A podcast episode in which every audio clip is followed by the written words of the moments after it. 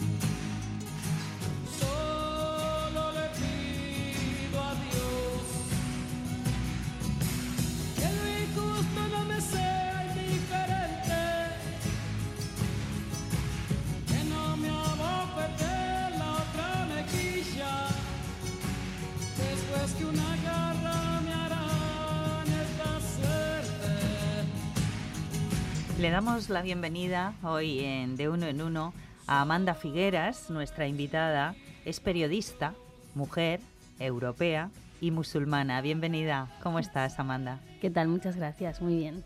Estamos escuchando a Mercedes Sosa, Solo le pido a Dios. ¿Por qué has elegido esta canción?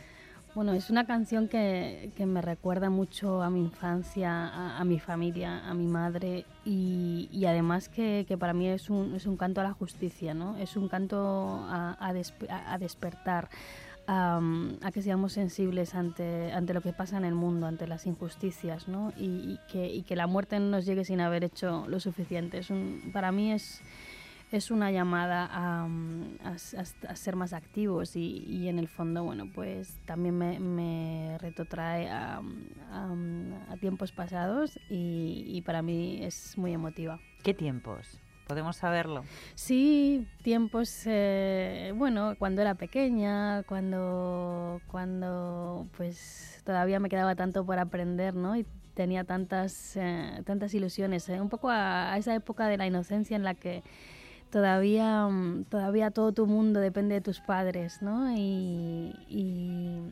y- y esa es una sensación pues que con el tiempo vamos perdiendo, pero que hay pequeñas cosas que, que a, mí me hacen recordarla, ¿no? Esa sensación. Y, y para mí es muy bonito, ¿no? Eh, naciste en Vilafranca del Penedés. Sí, yo nací en Barcelona, fue un poco por casualidad, la verdad, porque mi padre estaba allí trabajando eh, y pese a que mis apellidos son catalanes, porque Figueras y después también mi apellido es Sola, am, la verdad es que mis abuelos, pues unos eran de, de Murcia y los otros de Jaén, ¿no? Eh, y mis padres también, entonces soy más, tengo más eh, en las generaciones cercanas de Andalucía, bueno, del sur de España, ¿no? Em, ¿Y dónde pasas esa infancia? en Madrid. En Madrid. Mis padres estuvieron en, Cataluña varios años, pero ya cuando yo nací, a los pocos meses, em, volvieron a Madrid. Y, básicamente cuando, cuando era pues pe- pequeña em, me crié en, el Pozo del Tío Raimundo, un barrio pues que tenía muy mala fama y un barrio también muy especial en el que la gente consiguió, consiguió muchas cosas sin tener, sin tener demasiados recursos. Consiguió mm, asociarse, consiguió eh, desarrollar un espíritu de barrio que sigue muy potente aún, aún hoy en día. ¿no? A mí me, me gusta, me, me enorgullece ser de ese barrio, sobre todo me enorgullece el trabajo que hicieron mis abuelos, gente como mis abuelos, que habían llegado eh, pues con casi nada a trabajar a la capital y que celebraron, celebraron su vida pues con mucho, con mucho esfuerzo y mucha solidaridad entre ellos. Un barrio pionero en movimientos vecinales, como bien dices, en trabajar en comunidad, en, en ser solidarios, todo un ejemplo. Y yo te presentaba eh, como periodista, como mujer, como europea y como musulmana, porque, bueno, eres autora del libro Porque el Islam y digamos que ese es el subtítulo que acompaña a este libro, Mi vida como mujer europea y musulmana. Y Amanda, pues eh, relatabas eh, que naces en Barcelona, que vives buena parte de tu infancia aquí en Madrid y eh, hablabas de tu familia. Tu familia no es musulmana. No, no, no, no, no son, no son, no hay nadie en mi familia por ahora que, sea musulmán. Eh, mis padres, pues bueno, claro, venían de una tradición católica, ¿no? Em, pero a mí, a mí no me bautizaron, o sea, ya dejaron un poco que... Que eligieras libremente cuando fueras adulta o tuvieras eh, capacidad para de- Sí. decidir. Sí, no, no. Sobre todo mi madre no, no quería hacerlo en ese momento, por, por, por- era su decisión personal. Y luego en casa, pues tampoco se me habló mucho de religión cuando yo era pequeña, ¿no? La verdad es que siempre digo, hemos he crecido pues como todos con los valores cristianos porque es nuestra nuestra sociedad y nuestra cultura, ¿no? Pero sin estudiar eh, sobre la religión y así. Y luego también en el colegio, un colegio público en, en el Pozo también, el colegio Trabenco, tampoco se me, se me enseñó, o sea, no, no, no le- dábamos demasiada importancia a la, a la religión, ¿no? Em, entonces, pues crecí un poco ahí, luego ya cuando llegué a la adolescencia, pues entre, no sabía si era atea o agnóstica, pero bueno, no tenía muy claras las cosas, pero sí que pensaba que no, que no creía en Dios, o sea, que para mí no, no tenía un concepto de que existiera Dios o, o un- la vida después de la muerte, que no, no, para mí era lo de aquí y cuando se acaba lo de aquí, pues ya está, no hay nada más. Estamos hablando del pozo y yo no sé hasta qué punto eh, tu primer paso hacia el Islam viene marcado también por el pozo, Sí, desgra- desgraciadamente por los atentados del 11M. sí, desgraciadamente, la verdad es que mm, me, me- me cuesta hablar de esto, pero es que es una realidad y tampoco puedo ocultarla. Así que fue a raíz de los atentados de, de Madrid en 2004 que yo, eh, eh, por mi trabajo, pues empecé a, mm, a acercarme a la realidad de los musulmanes, ¿no? Después de Tu los- trabajo como periodista, tú entonces trabajabas en El Mundo, en el diario El Mundo y en elmundo.es. Exactamente. Eh, después de los atentados se creó un pequeño equipo de, de investigación y, y a mí me dejaron un poco encargada de ver qué pasaba con la comunidad musulmana en, en Madrid y en España, ¿no? Porque ya se empezaba a ver que la identidad de los posibles en ese momento terroristas pues eran, eran musulmanes y tal. Entonces ahí fue cuando me di de, bruces con mis carencias y me di cuenta de que no sabía nada. Eh, y que de repente tenía que empezar a escribir sobre musulmanes y, y- y no sabía nada del Islam. Entonces era como, como, como me pareció necesario empezar a leer cosas y, y, a, documentarme y, a- y sobre todo pues también eh, me, me parecía muy inexplicable que, que, que fuera una religión o una creencia la que estuviera detrás de una masacre, de una tragedia, de una brutalidad tal como fueron aquellos atentados, ¿no? Entonces eh, me despertó un poco la curiosidad y a partir de ahí fue que empezó un proceso muy largo, de muchos años, en el cual yo fui conociendo, leyendo, interesándome, ¿no? Y conociendo a musulmanas y a musulmanes y, a partir de ahí sí que, bueno, pues empecé a un proceso que, que acabó pues eh, en que decidí reconocerme como musulmana. Por lo tanto, con conocimiento de causa, ¿no? Y nunca mejor dicho. Tenemos un conocimiento escaso en España, por no decir prácticamente nulo, ¿no? Sobre el Islam. Sí, em, hay poco conocimiento y de hecho lo que sabemos, la mayoría de las cosas eh, son erróneas, están mal, es desinformación, ¿no? No es solo falta de conocimiento, sino que, que, que lo que sabemos interesadamente o no, eh, no es como, como debería, la verdad. Pues para eso estás tú hoy aquí, Amanda, para mm, tirar abajo muchos de esos prejuicios relacionados con el Islam.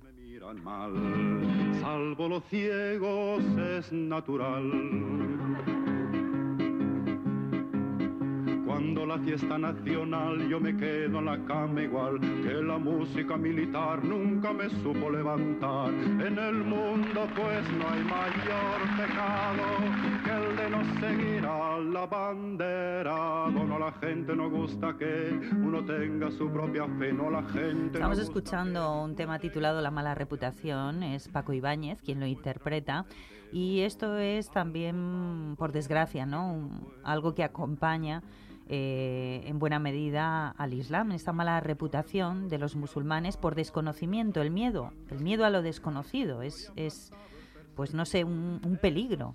Sí, hay, parte de miedo a lo desconocido, hay parte de, de, de, un montón de prejuicios ¿no? y, de, y de ideas mal, mal formadas, como, como decíamos antes, eh, y hay parte de simplemente que no gusta lo diferente. ¿no? Es un poco lo que dice la canción. ¿no? Eh, tienes que, si no sigues el rebaño, pues al final em, te señalan con el dedo donde vayas. Eh, sí que es verdad que en España nos, eh, creo que, nos falta un poco de, de abrir mente, ¿no?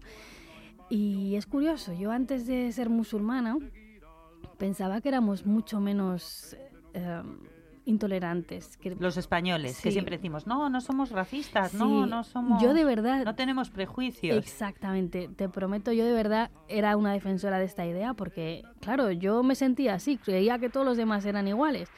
Pero desgraciadamente una vez que di el paso de reconocerme como musulmana, o cuando empecé sobre todo también a convivir con gente eh, no española también, me di cuenta de que no somos tan, eh, tan tolerantes, como, yo. predicamos. Exactamente. Y, y creo que es importante primero que lo asumamos, que nos demos cuenta y después que intentemos buscar herramientas para solucionarlo, ¿no? Y yo creo que, que la mejor manera es, pues eso, en mi caso como musulmana, darnos a conocer, estar, cada estar más abiertos a, a los no musulmanes, a, la- a todas las comunidades y también creo que es necesario que desde la parte, desde la otra parte, desde los no musulmanes, haya, haya interés, ¿no? Por conocer a los demás. Tú, por ejemplo, llevas velo y yo pregunto hasta qué punto esto te ha supuesto pues algún problema. No deja de ser obviamente un símbolo con el que tú vas predicando eh, pues eh, el ejercicio de una determinada fe. ¿Esto te ha supuesto a ti algún tipo de discriminación o quizá incluso una discriminación por partida doble por el hecho de ser musulmana y ser mujer? Sí, mira, al- al- al- las musulmanas que llevamos el velo somos, la, somos una diana en la cual confluyen todos los odios. Em, somos visiblemente musulmanas, porque hay mucha más gente musulmana, pero quizás no se les ve, ¿no? Pero a nosotras se nos ve. Entonces, mientras nosotras ejercemos un derecho, que es el derecho a la libertad religiosa, que está así eh, recogido en la Constitución, tenemos derecho a cada uno tener su, su sentimiento religioso y a expresarlo em, pues somos la diana de los odios, ¿no? Se nos odia, pues por ser mujeres, se nos odia por ser musulmanas, se nos odia por llevar el velo y se nos hace cómplices de, de incluso em, de otros sistemas totalitarios en los cuales eh, se les obliga a las mujeres a ponerse el velo. Incluso a mí me han dicho eso, ¿no? Me han dicho, no, es que tú, si de verdad apoyas la libertad de las mujeres, deberías quitártelo porque en Irán eh, resulta que les obligan a ponérselo. Yo creo que eso es eso es un chantaje y no, y no, y no es justo, ¿no? Yo siempre repito y no me canso de hacerlo que, que creo que es importante que las mujeres seamos libres tanto para ponernos el velo si queremos como para no ponernos si, si no queremos, ¿no? Eh, Es decir, es que debería ser ilegal que a una mujer se le obligue a poner el velo y de hecho eh, en España pues lo es, pero digo en otros países igualmente, ¿no? O sea, esto sería quizá una confusión entre lo que son los preceptos de la religión y lo que son las legislaciones específicas de algunos países. Claro, claro. Eh, en el Islam es un principio básico. No se puede obligar a nadie a hacer nada relacionado con la, con la religión. Quiero decir, no se le puede obligar a nadie a rezar, ni se le puede obligar a nadie a ayunar. O sea, eh, uno tiene que ser libre, porque en el fondo, además, es que si uno hace algo eh, sin el sentimiento de querer hacerlo, No pues serviría para no nada. serviría para nada desde el punto de vista religioso, ¿no? Eh, y luego además, pues que tenemos que proteger la libertad de las mujeres y de todos los seres humanos, ¿no? Entonces, yo no me canso de decirlo. eh, me parece igual de mal los países en los cuales se obliga a las mujeres a vestir de una determinada manera, que no que son aquellos una en los que se prohíbe o se penaliza el vestir de una manera. Exactamente. Quiero puntualizar que no son una mayoría, porque hay gente que tiene la idea de que, uy, es que en todos los países musulmanes, de mayoría musulmana, ah, se les obliga a vestirse de tal o cual manera. No. Solo hay dos países que no representan a la mayoría de los musulmanes en los cuales sí hay legislación en este sentido. Pero también hay países en Occidente en los cuales también se limita la manera de vestir de las mujeres. Y a mí me parece igual de mal por lo que digo, porque creo que tenemos que tener la libertad de vestirnos y expresarnos pues, eh, pues como queramos, ¿no? Ese es uno de los prejuicios que van asociados al Islam, pero eh, ¿cuáles más destacarías tú? Bueno, en general, eh, la verdad es que hay muchos, ¿no? Muchos son los que tienen que ver con las mujeres.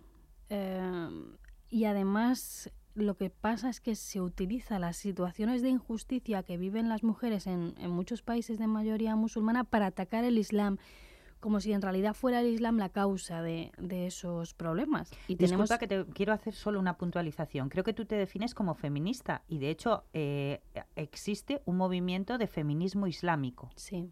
Sí, sí. Sí, luego desarrollamos eso si, si te parece bien. Eh, lo que quería decir era esto, que, que em, al final eh, son muchos los prejuicios que hay en torno a las mujeres musulmanas y que se utiliza esas situaciones de injusticia para atacar el Islam, ¿no? Em, y al final estamos todas las mujeres, seamos musulmanas o no, o, ateas o lo que sea, todas sufriendo los mismos, la misma lacra que es el machismo y el patriarcado. Y da igual que seas musulmana o no lo seas. O sea, eso es una enfermedad universal que nos afecta a todas en todos los lugares del mundo. Em, pero sí, en cuanto al Islam, pues eh, mucha gente cree que es una, es una manera de vivir que, que, no nos deja disfrutar de la vida, que nos limita en un montón de cosas, cree que las mujeres tenemos que ser sumisas a los hombres o a, nuestro marido, a nuestro padre, a nuestros hermanos, creen cosas como que que, que, que, que, nuestro testimonio por ser mujeres vale menos. O sea, hay un montón de ideas erróneas y parte de esas ideas erróneas son, son a raíz de, o sea, vienen porque también hay malas traducciones de, del Corán. O sea, hay, hay, una realidad y es que hay gente que te dice, ya, pero es que en, el Corán he leído que el, hombre, el marido puede pegar a la mujer si hay un, una disputa familiar. Bien, eso lo han leído en una traducción del Corán y es cierto tenemos que tener en cuenta que el Corán, la palabra es la palabra de Allah, la palabra de Dios, y, fue dicha en árabe. Entonces, todo lo que nos llega a la gente que no habla árabe son traducciones. Y las traducciones tienen siempre un, sesgo eh, subjetivo, porque son hechas por, por personas, siempre hombres hasta ahora, que tienen su carga cultural y que no se puede uno quitar, ¿no? Entonces, bien, hay traducciones en las que pone eso, sin embargo, cuando uno va a ver esa palabra que han traducido como pegadlas, que es daraba, cuando uno va a ver esa palabra en el resto del Corán, en ningún otro caso se traduce como pegadlas, sino como con otro significado. Eh, y además, si uno se da cuenta, el, objetivo de, ese, de, de esa ley, de esa parte del Corán, es solucionar una disputa familiar. Entonces, a ninguna cabeza cabe que pegando a una mujer se vaya a solucionar un problema familiar, porque eh, eh, siempre se va a empeorar, ¿no? Y además, eh, todo el mensaje del Corán es totalmente contrario a, un acto violento como este. Y además, si uno va a leer la, biografía de, nuestro profeta, el profeta Muhammad, que, gracias a Dios sabemos muchas cosas sobre, sobre su vida, sobre cómo era, sobre qué hacía, etcétera, un montón de veces él insistió en el necesario buen trato a las mujeres. En su último discurso antes de morir, lo repitió, lo repitió uh, vehementemente, ¿no? Amanda Figueras, vamos con una pincelada musical, si te parece. Has traído tú las canciones que nos acompañan. Vamos con Joan Manuel Serrat y este caminante No hay camino. Se hace camino al andar. Exactamente. Así has hecho tú tu camino. Sí, eh, es, es, es, una, es una letra muy emotiva y creo que acompaña muy bien a mi historia porque, porque eh, la vida yo creo que es ir descubriendo cosas ¿no? y enriquecernos, ir creciendo. Por eso esta canción me parecía muy adecuada, aparte de que, de que me gusta y que es muy emotiva y me recuerda también de nuevo a mi infancia. nunca perece la gloria, ni dejar en la memoria de dos hombres mi canción los mundos sutiles, ingrávidos y gentiles, como pompas de jabón. Me gusta verlos pintarse de sol y grana volar, bajo el cielo azul temblar, súbitamente y quebrarse nunca perseguí la gloria. Caminantes son tus huellas el camino y nada más. Caminante no hay camino, se hace camino al andar. Al andar se hace camino y al volver la vista atrás se ve la senda que nunca se ha de volver a pisar. Estelas en la mar.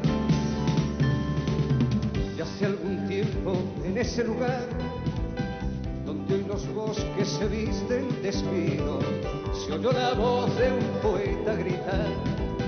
Caminante no hay camino, se hace camino al andar, golpe a golpe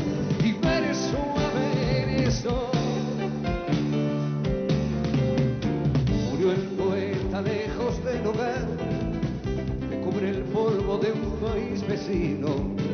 Al alejarse le vieron llorar. Caminante no hay camino, se hace camino al andar, golpe a golpe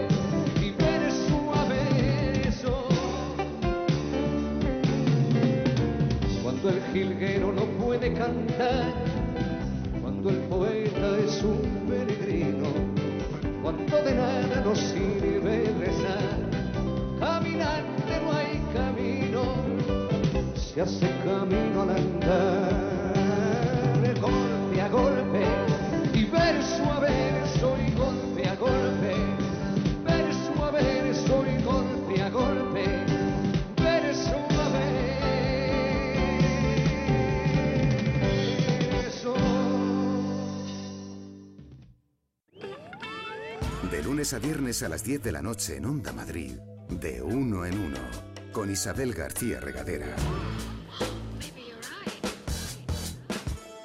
101.3 y 106 FM. Estamos conversando con Amanda Figueras, periodista, autora del libro ¿Por qué el Islam? Mi vida como mujer europea y musulmana. Amanda, eh, estudiaste periodismo, creo, entre Madrid y Lisboa. Has eh, viajado por trabajo eh, en el diario El Mundo, en el que estuviste trabajando durante bastantes años. Pues manejabas mucha, forma, mucha información de tipo internacional, incluso creo que has sido enviada especial en diferentes países y eh, has formado o formas parte de diferentes foros de diálogos interreligiosos y también interculturales. Con esto quiero decir que entiendo que una de tus principales preocupaciones es precisamente fomentar el conocimiento, el diálogo, la cooperación entre diferentes culturas, religiones, civilizaciones, el tender puentes. Ese sería, esa sería la mejor manera de prevenir conflictos, de, de preservar la paz internacional. Sí, yo creo que, que es fundamental tender puentes y derribar muros, es uno de mis lemas, ¿no? Eh, como becaria de Alianza de Civilizaciones de la ONU, e- en este programa es uno de nuestros objetivos, ¿no? Yo fui seleccionada eh, como parte de un grupo de 12 personas para, para viajar por países árabes y luego em, 12 personas de países europeos y de Estados Unidos viajan por, eh, perdón, de países árabes viajan a Estados Unidos y, y Europa, ¿no? Em, para conocer, para conocer eh, actores políticos, asociaciones, gente de la, de la sociedad civil y yo creo que es fundamental el conocimiento. Creo que que aunque parezca mentira, tenemos que seguir trabajando por, por precisamente abrir la mente de la, de la gente, ¿no? Y que, que, entiendan que, que no solo hay una manera de ver el mundo, sino que hay muchas más y que a veces desde, desde Europa pecamos pues todavía de mucho, de mucho eh, eurocentrismo, ¿no? Y, y, y vamos por ahí como si fuéramos los, nuestra visión del, del mundo fuera la única eh, válida y no, no es así necesariamente. Y también creo que es necesario que, por ejemplo, en España, ¿no? Yo en mi libro hablo de, de mi experiencia como española y, europea. Creo que es necesario que en España también seamos conscientes de, de los musulmanes que hay españoles, ¿no? Que somos, en, en total, somos casi dos millones de musulmanes en España, eh, gran parte de ellos españoles. Y esta es una realidad que muchas veces se se olvida, ¿no? Siempre tratamos a los musulmanes y al Islam en general como algo de fuera, eh, como el otro, como incluso el enemigo. Y, y en el fondo, pues eh, somos tan españoles como cualquiera y la historia de, de España tiene gran... El Islam tiene gran importancia en la historia de, de España, ¿no? Que a veces también lo pasamos por alto demasiado y creo que sería importante reenorgullecernos de, de nuestro de, de, de, nuestro pasado islámico porque porque es parte de nosotros de nuestra identidad la, de, de, todos Luego, de hecho, además, a día de hoy el Islam es una de las religiones más practicadas en el mundo. Eh, entonces, ¿por qué crees, Amanda, que hay tanto mm, desconocimiento o tantos prejuicios en torno al Islam? Bueno, somos eh, casi 1.800 millones de musulmanes en el mundo. Ah, y sí, ah, desde el punto de vista de España, que en el cual, o sea, yo hablo más de, en mi libro del punto de vista de España, pues eso, desconocimiento. Y luego, por desgracia, ah, tenemos el, el fenómeno del terrorismo que nos está haciendo mucho daño a todos. Em, eh, terrorismo que no es terrorismo islámico ni terrorismo yihadista. Yo siempre puntualizo que el terrorismo no tiene religión y que es injusto ponerle ponerle ponerle el adjetivo de islami, de, islámico porque no lo es. Luego ya desde los medios de comunicación de partida se está haciendo un mal enfoque.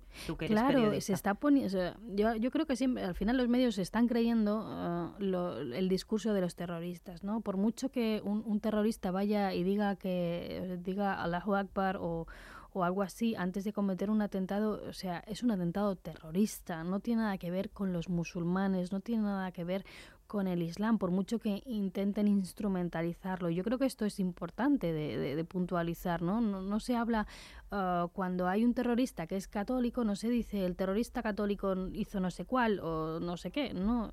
A veces no se tiene el suficiente cuidado, ¿no? Y creo que es importante señalar que los musulmanes somos las primeras víctimas de este tipo de terrorista que podemos llamar, perdón, terrorismo, que podemos llamar terrorismo del Daesh o terrorismo del ISIS o terrorismo internacional. Somos las primeras víctimas somos los que hemos estado luchando en el frente contra, contra estos terroristas. Y además que luego sufrimos, siempre que hay un atentado, sufrimos como cualquier ciudadano, porque nos duele exactamente igual, y además tenemos que sufrir la islamofobia que estos eh, atentados em, hacen crecer, ¿no? Entonces, al final, eh, empeoran la imagen del Islam y nos lo hacen pasar a nosotros también mal, aparte del daño que hacen a toda la sociedad instaurando el terror, ¿no? Pero por esto, Amanda, yo creo que es importante el que haya voces como la tuya con este libro, porque el Islam, eh, pues que, mm, que, den a conocer un poco en qué consiste realmente el Islam. Eh, yo aquí no sé qué opinas tú de lo que sería, digamos, la política de comunicación, el abrir las mezquitas, el, el, el llegar a la gente el alzar la voz en un momento dado condenando estos atentados, que no digo que sea obligatorio, que también a veces se os criminaliza, es que no habéis condenado, pero un poco el aperturismo, el conocimiento. Sí, yo abogo totalmente por eso, de hecho lo estoy haciendo, no paro de hacerlo, eh, a pesar de que eso me supone a mí exponerme y ser, eh, y ser objetivo de ataques eh, de diversa índole pero creo que es necesario, porque cuando son los otros los que hablan por nosotros no tenemos éxito. Tenemos que ser nosotros los que comuniquemos y los que nos expliquemos. En cuanto a lo de, es que hay gente que dice, tenéis que salir cuando haya un atentado y condenarlo. Mm, hay musulmanes que piensan que tenemos que salir como cualquier otro ciudadano, porque nosotros tenemos que ver lo mismo que tú eh, frente a un atentado terrorista de este tipo, ¿no? Pero sí, no está de más que, que, que sigamos lanzando mensajes de que nosotros no tenemos nada que ver con eso y, y, y, sí, seguir abriendo mezquitas, abriendo puertas. De hecho, em, por ejemplo, aquí en Madrid la mezquita, mm, el Centro Cultural Islámico de Madrid, la conocida. Sí, tiene jornada de puertas abiertas, la M30. Exacto, la mezquita de la M30. Cada vez lo hace más, ¿no? Y, y ahí también uno puede organizar grupos, ir a hacer una visita durante la semana. Yo creo que y están en las redes sociales. Yo creo que lo estamos haciendo, lo estamos haciendo. ¿Que hay que hacerlo más? Pues sí, pero. De hecho. Una de las cosas que tú destacas de tu libro es que hay muchos libros relacionados con el Islam, pero muchos, la mayoría quizá están escritos desde fuera, por espectadores. Y eso también lleva un sesgo. Es lo mismo que tú decías de las traducciones, a veces interesadas y sesgadas, que se han podido hacer a lo largo de la historia del Corán. Entonces, eh, bueno, pues tu libro está escrito eh, desde tu experiencia. Claro, es que creo que eso era muy importante, creo que era necesario porque si uno se va a ver los libros recientes que hay sobre el Islam, es que ninguno es escrito por musulmanes ¿no? Y siempre digo, uno puede ser experto en Islam, no hace falta ser musulmán, pero es que hay cosas que no se pueden explicar de la misma manera si uno tiene la vivencia, así no la tiene, ¿no? Si uno conoce cómo son las comunidades por dentro, así no las conoce, porque al final eh, no es lo mismo vivirlo que contarlo. O sea, creo que es importante que se nos escuche a nosotros, ¿no? Y luego también pasa que a veces cuando nosotros vamos a decirlo, oiga, mire usted, usted dice que el, que el, que el Islam es esto y que el Islam, pues yo qué sé, eh, trata mal a las mujeres. Y yo le digo, que soy musulmana y soy mujer, que no, que no es así, que el Pero esto- origen, que el origen no, no es el Islam. Y entonces ahí, cuando somos nosotras las que hablamos, es como si nuestra voz valiera menos, como si... Es lo que te iba a decir, es que esto es otra pelea. Claro, Amanda. como si, como si, ah, es que no son neutrales porque son musulmanes. Claro, es que como soy musulmana, sé de lo que hablo y se lo puedo explicar, ¿no? Pero, perdona, ¿habéis tenido también, o las mujeres, o cuando hacéis este tipo de cosas, recibís incluso críticas de los propios musulmanes de determinados sectores, de estos que decimos que pueden estar interesados en, en predicar una serie de cosas? Sí, a ver, eh, es evidente, como decía, el machismo y el patriarcado es una enfermedad universal y por supuesto que hay musulmanes que están cómodos con ese tipo de interpretaciones porque justifican sus tendencias, ¿no? Pero al final lo que pasa, y es gracioso, es que los, eh, digamos, anti-islam, la gente que pues está en contra del islam porque sí, porque les parece que somos, no sé, unos traidores o lo que sea, al final tienen el mismo, el mismo discurso que estos, que este tipo de, musulmanes, ¿no? Y, es como que los extremos al final se juntan ¿no? y al final uno está luchando contra, contra lo mismo que es eh, que es eso pues los extremos y no y no ser capaces de, de- ir al punto medio que es otro de los principios del Islam en el Islam por ejemplo voy a poner un ejemplo que sea muy fácil um, ah, hubo- hay una historia de un, de un musulmán que, que era muy creyente muy creyente y se pasó pues un montón de una noche rezando entera y al día siguiente rezando y rezando él quería pues agradar mucho a Dios y rezar un montón no y vino el profeta y le dijo que no que no, que no, que no, que no podía estar rezando todo el día, que, que hay que término medio, que eso no está bien. O sea, este es un ejemplo, pues eso, pues para, para, para que veamos eso, que, que el en, el, en el Islam hay que ir por el término medio, ni mucho ni poco, ¿no? Y, y a veces esta gente intenta, intenta mm, Radicalizar, Sí. Fíjate que a mí no me gusta esto de es que es un musulmán radical. malinterpretar, Sí, no me gusta lo tergiversar, de ¿no? sí, Son yo- palabras más correctas. Sí, no me gusta lo de musulmán radical porque yo cuando pienso en un musulmán radical pienso en una persona muy buena, en una persona que hace un montón de caridad, que, que se dedica mucho a su paz interior, a cuidar a los demás, eh, pues una muy buena persona, ¿no? Es que no, no puedo pensar en un terrorista que vaya a matar a, a niños y a mujeres y a personas inocentes. No, esos son gente, mm, prefiero decir desviados, no radicales, porque el Islam, por muy radical que sea, sigue, sigue, um, sigue hablando de paz y de perdón y no de terrorismo, para nada. Eh, Amanda, me gustaría que me dijeras eh, brevemente qué fue lo que más te cautivó a ti del Islam, qué fue eh, lo que te empujó a dar el paso definitivo a practicar esta religión. La verdad es que no puedo identificar y me gustaría porque me están preguntando mucho eso últimamente, pero no soy capaz de identificar una sola cosa, un algo que me hiciera cambiar, ¿no? Así de, de repente, porque fueron muchas y elegir una deja, deja fuera a otras tantas, ¿no? En mi libro lo explico, pero básicamente me gusta explicarlo como que es lo que no se ve.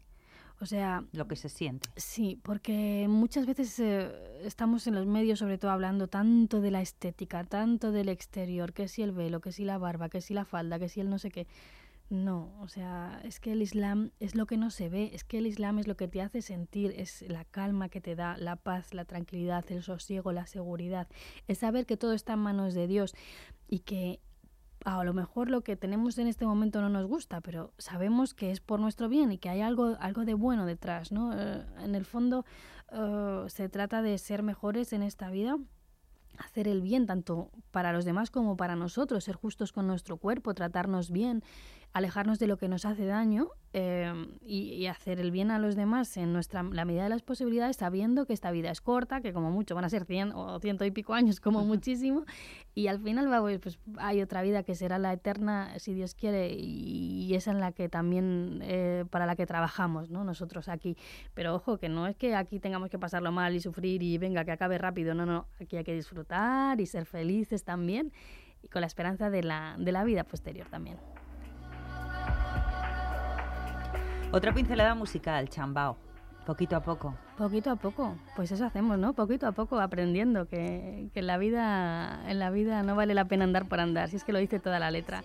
Tenemos que seguir creciendo eh, y siendo cada vez mejores, aprendiendo de los demás.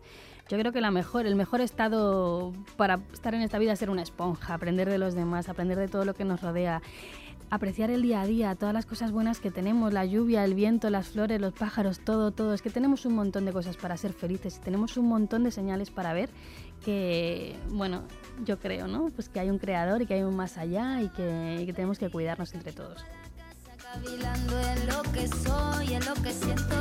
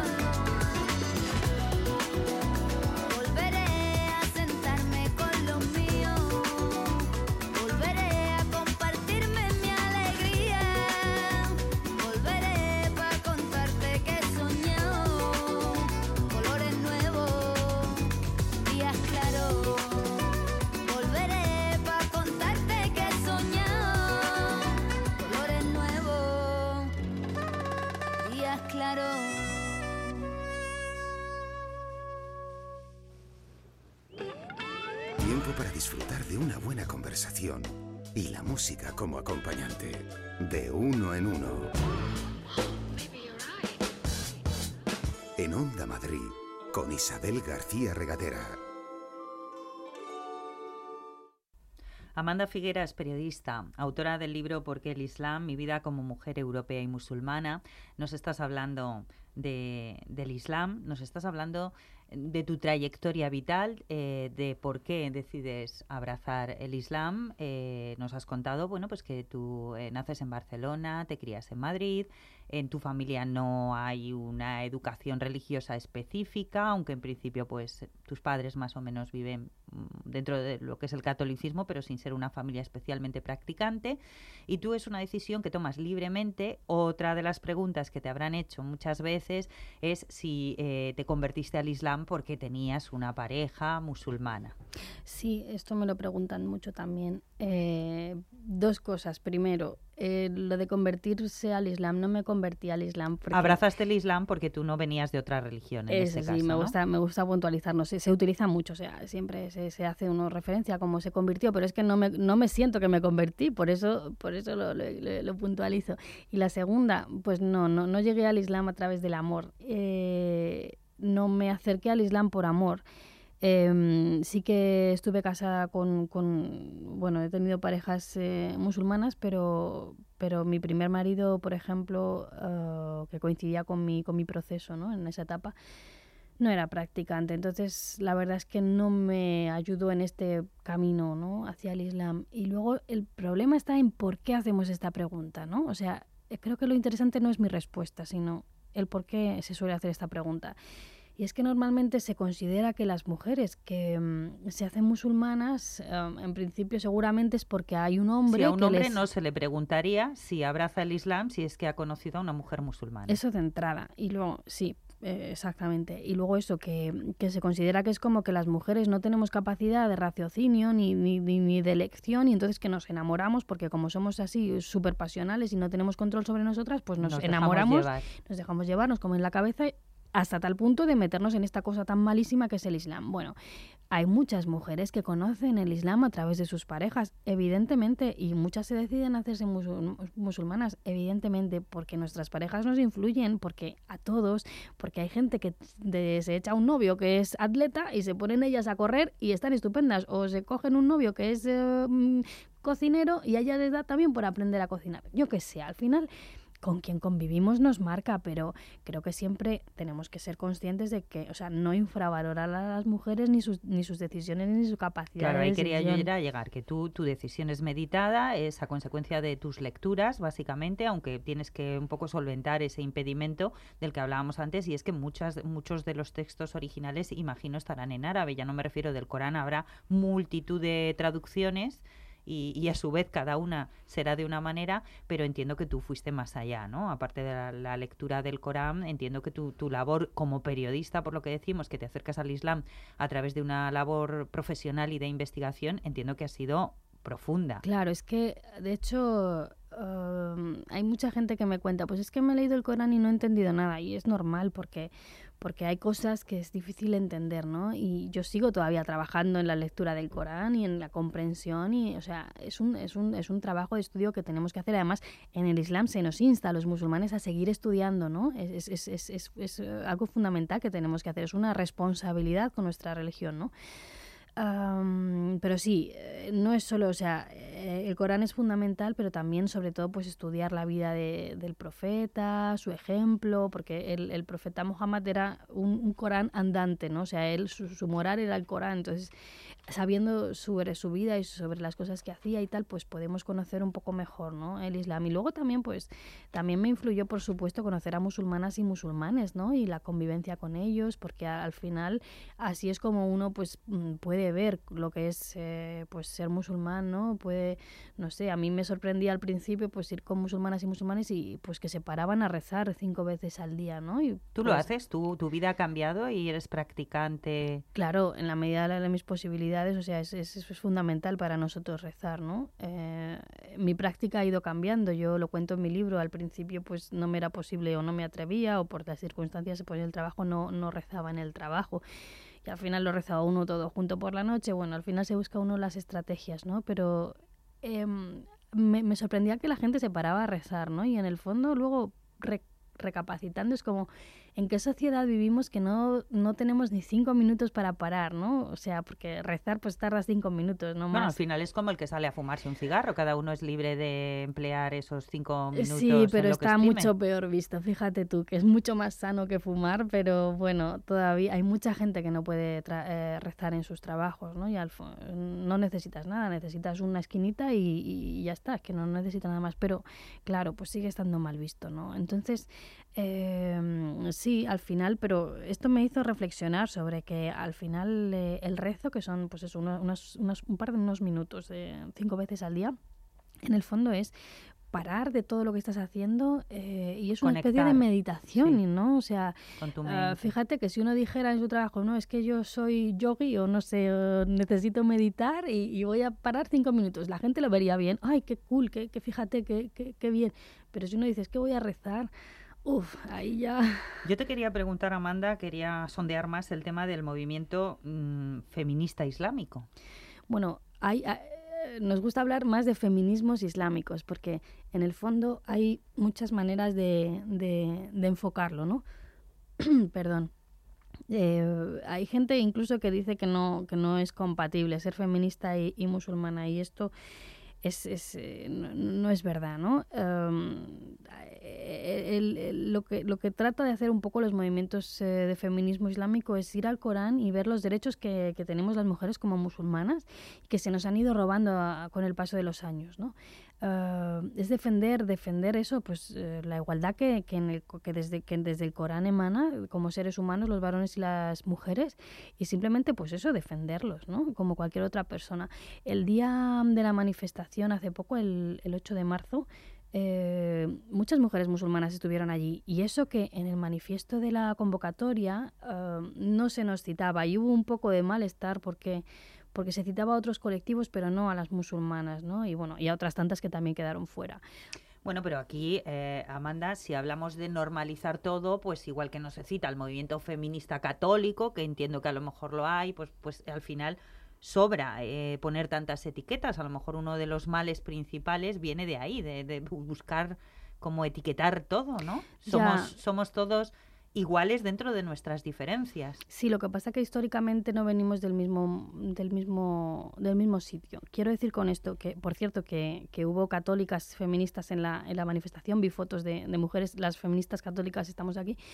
No venimos del mismo lugar y el, el problema es que desde el feminismo hegemónico ah, muchas veces se nos rechaza, ¿no? Y se nos deja fuera de, fuera de, de escena, no se nos da la palabra cuando hay mm, debates o jornadas, no se invita a, gente del feminismo, de los feminismos islámicos, porque en general se considera que todas las religiones eh, son incompatibles con el feminismo, que todas las religiones dejarían a las mujeres en una situación de inferioridad, con lo cual hay muchas mujeres feministas a las cuales les es muy difícil comprender que primero esto no tiene que ser así necesariamente y segundo que, que nosotras estamos en nuestra lucha y que también tenemos eh, derecho a alzar la voz, ¿no? Entonces creo que falta un poco de más sororidad y menos quedarnos en, en- en- o sea, más, más abrir un poco la, la mente, ¿no? De- en este sentido. Incluso, aún así, yo apoyé apoyé la manifestación y bueno la jornada de, de paro en, en España porque creo que tenemos que superar como tú bien decías no superar etiquetas y, y al final unirnos a luchar todas contra, eh, contra lo que es nuestro enemigo común, que no somos las unas y las otras, sino que es el patriarcado y es el machismo y es que nos pagan menos eh, por, eh, por ser mujeres, ¿no? Y luego ya, si además llevas velo, pues ya otros problemas más añadidos, ¿no? Pero tenemos que, que unirnos y estar juntas y luchar contra eso. Amanda, eh, antes cuando estabas hablando de, mm, eh, pues no está bien visto que uno pare para rezar, cuando a lo mejor hay otros, otra serie de prácticas que pueden ser entendidas así, pues incluso como mm, que pueden darte hasta, hasta cierto prestigio social, modas. Yo estaba pensando en los referentes. Igual que antes hablábamos de que a lo mejor hay que eh, mm, abrirse o abrir más, mm, pues no sé, por ejemplo, los lugares de, de culto islámico para que la gente conozca, dar más a conocer en qué consiste el Islam. ¿Tú crees que también faltan referentes sociales de lo que es el Islam? Sí, sí. Un futbolista, un actor, gente famosa, igual que el budismo se puso en su día muy de moda porque pues, mm, eh, actores, actrices de Hollywood se proclamaban budistas. Ese, ese puede ser otra, otra cuestión. Sí, para mí es clave, es, es algo clave y siempre lo digo. Am, primero, hay que salir del armario. Yo salí del armario, pero hay mucha más gente que, que está en ese armario y que tiene que todavía que salir. Y luego hay eh, pues famosos, como tú dices, y famosas que, que son musulmanes, pero no hablan nunca de, de eso, ¿no? Nunca lo destacan, ¿no? Hay muchos futbolistas, por ejemplo, que son musulmanes y que escuchan Corán antes de, de ir al, al- al partido, eh, pero, pero, pero, ¿sabes? No, no, no, se, hab- no, no se ha- habla abiertamente. Y creo que es muy importante, creo que es muy importante para que la gente eh, lo normalice, ¿no? Que conozca a una persona, alguien a quien estime, pues por su profesión, por, por su carácter, por lo que vaya conociendo de ellos y que vea que además es musulmán, pues es algo que ayuda a normalizarlo, ¿no? Porque en el fondo yo siempre digo esto, que un musulmán eh, es como tú, pero musulmán, es decir, es, no, no es un, un extraterrestre o algo así como muy extraño, no, somos, somos como cualquiera, ¿no? Es, es necesario esto de que haya referentes, sí, tienes toda la razón. Eh, en general, ¿cómo te ha cambiado la vida desde que eres musulmana?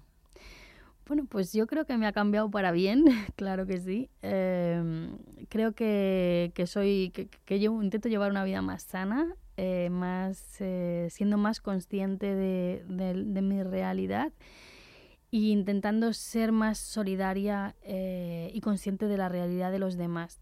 En- es un principio nuestro en el Islam, pues eso, el, el- el ayudar a los demás. Eh, fíjate que uno dice que uno no es musulmán hasta que desea para su hermana o su hermano lo mismo que para él.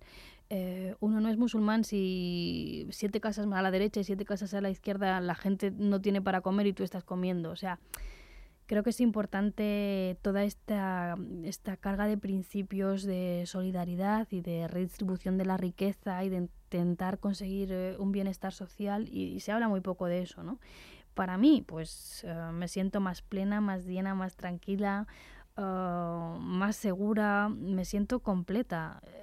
La verdad es que hay gente que me pregunta, pero es que tú a lo mejor ahora, pues claro, hay cosas que no puedes hacer, porque y si tú antes bebías y ahora ya no puedes, y jolín, no puedes comer jamón, y cosas así, es que mm, es que no me, no me supone nada. O sea, es mucho más lo que a mí me da el Islam que lo que me, me, me deja, o sea, lo que me ha quitado. Que en el fondo lo que me ha quitado, entiendo que son cosas que eran perjudiciales para mi salud o para mi cuerpo. Bueno, en fin, ¿no? Al final se trata de una vida un poco más sana y, y más, y más y más llena, inshallah, si Dios quiere, pues que pueda seguir mejorando en mi práctica, ¿no? Yo no voy aquí de, siempre lo digo, yo no voy que soy la mejor musulmana del mundo, yo intento ser lo mejor que puedo, ¿no? Pero por supuesto todavía me queda mucho, mucho camino por recorrer, si Dios quiere.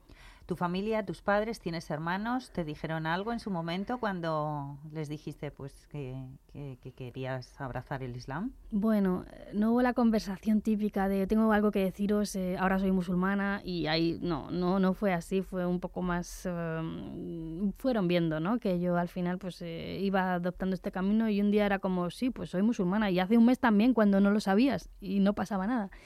Sí que ha habido conversaciones un poco más difíciles, eh, eh, la- que, en las que me planteaban sobre todo dudas fruto del miedo, que yo entiendo, pero aún así fueron difíciles para mí porque eran contestar a muchas preguntas, eh, pues eso, complicadas, porque, porque desde el miedo a veces se habla con cierta, mm, no sé si violencia, ¿no? Pero con cierto, el temor a veces te hace no ser demasiado justo.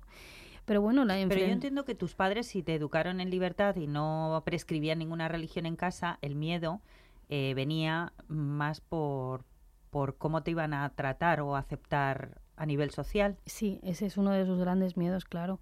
Eh, y por eso yo lo he pasado mal también, ¿no? Por hacerles a ellos, pues quizá pasarlo mal, porque sabían que yo iba a ser objeto de críticas, de, de ataques y de, y de, y de, pues, discriminación, por ejemplo, ahora en este caso, ¿no? Que llevo el velo y pues me está siendo muy, muy difícil encontrar trabajo. Pero, pero bueno, al final ellos lo, lo han ido aceptando con total normalidad y ahora son ellos los que me defienden también, ¿no? Y son conscientes de... Ellos también han aprendido, han aprendido y, y bueno, pues estamos todos aquí intentando hacer el mundo un poquito mejor. Pues ese es el mensaje de Amanda Figueras, autora de ¿Por qué el Islam? Mi vida como mujer europea y musulmana. Nos vamos a despedir con música. El tema se llama Yanabi Salam Alaika. ¿Lo he dicho bien? Sí. Lourdes Mercado en la realización técnica. Amanda, gracias. Muchas gracias a vosotros.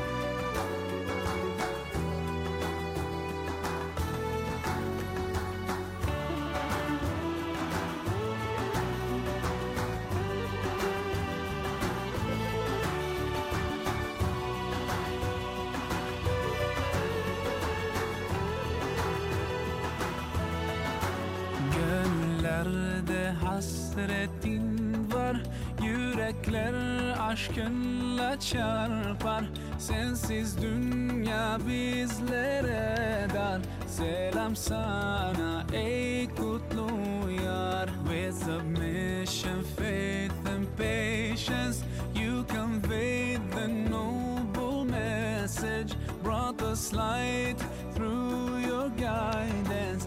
Peace be upon you, my beloved.